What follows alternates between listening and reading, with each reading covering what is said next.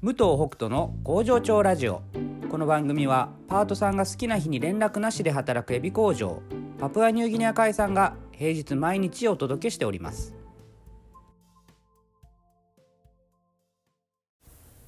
おはようございます。武藤北斗です、えー今日は、えーお便りのおお返事をしたいと思います。えーまあ、497回の意見を言わないことは悪いこと。に関してのお便りです。これ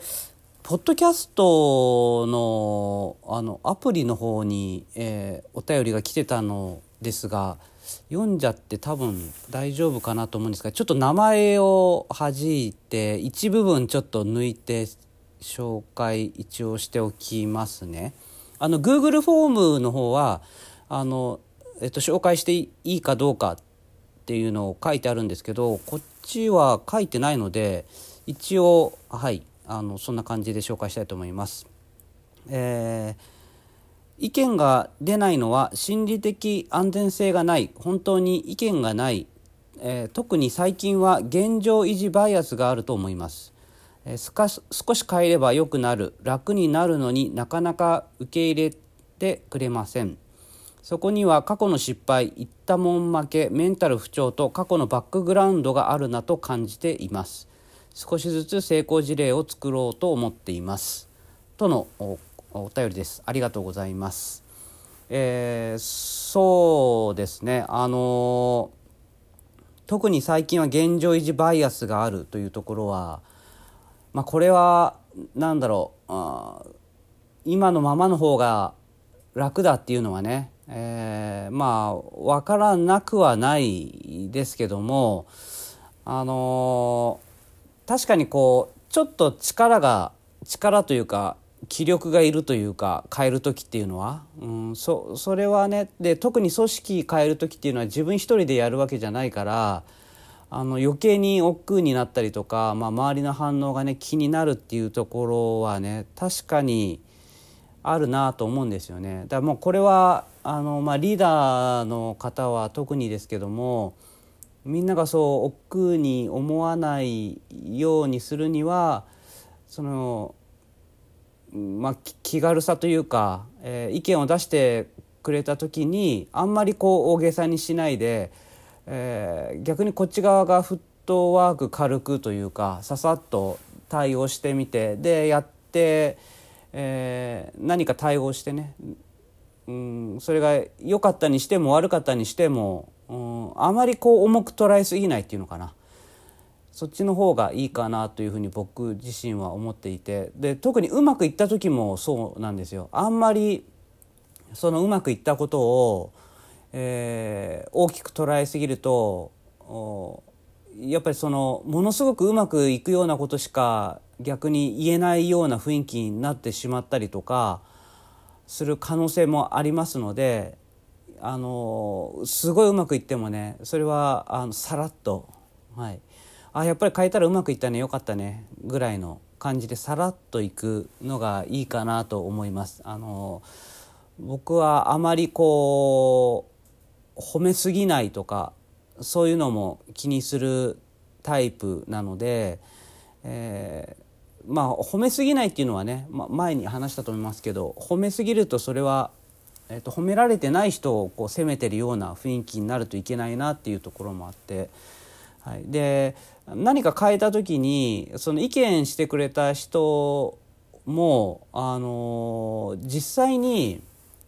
なんだろう何かを言ってそれがいい方向に変わったとしてもあのあんまり騒がないでほしいなって思うこともきっとあるんですよ。あのあもうそんな自分が注目されちゃうからそんなに言わないでほしいみたいな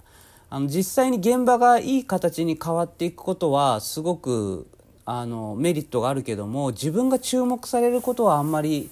良くないっていうのは、まあ、特にこう、えー新人さんに近い人っていうかはそうだと思うんですよね。あのやっぱねうまくいけば全部があのハッピーエンドではないんですよね。うんやっぱり出る杭をは打たれるっていう時っていうのは何かみんなにとってプラスなことがあったとしても打たれちゃうんですよね。だからそこがあのなんか人間のこの何て言うんだろう複雑なね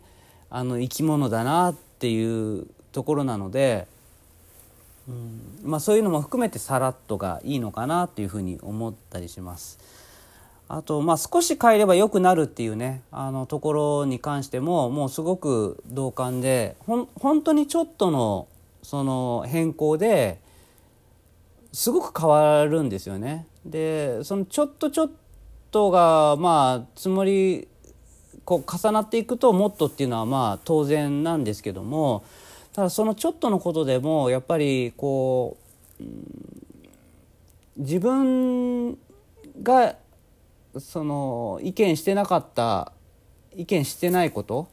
こうした方がいいよっていうのを自分が提案してない状態だったら誰かが提案して良くなっていくっていうことがやっぱりちょっとこう、まあ、これまたさっきのお話とね通じますけどもなんかうん気に食わない。ってね見えちゃう人は中にはいると思うんですよね。でそれが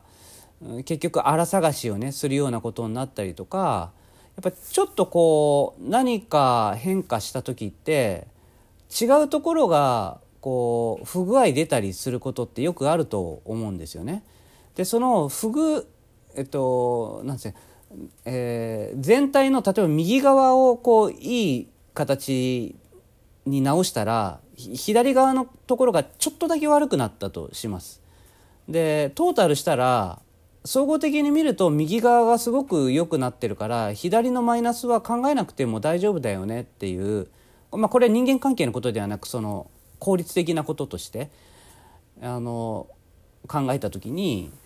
その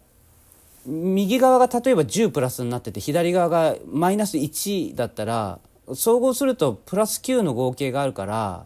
左のマイナス1を見なく見なくていいわけではないけどもうん、それよりも右のプラス9が良かったってなるはずなんだけども、うん、そのマイナス1左のねマイナス1をすごく注目してやっぱり変えたのがダメだったって言ってせっかく右側がプラス10なのにそれをやめちゃうみたいなねやめざるを得ないような雰囲気になっちゃうとかそういったことっていうのはまあ本当によくあることですから、うん、やっぱリーダーのね持っていき方かなと思うんですよね。うん、これはねもうあのうんどどっちがいいとか悪いとかって言うともう意見をしてくれてて変えようとしてる人がいいっていう結果になっちゃうのでそうなるとうんまあよくあるパターンは昔からいて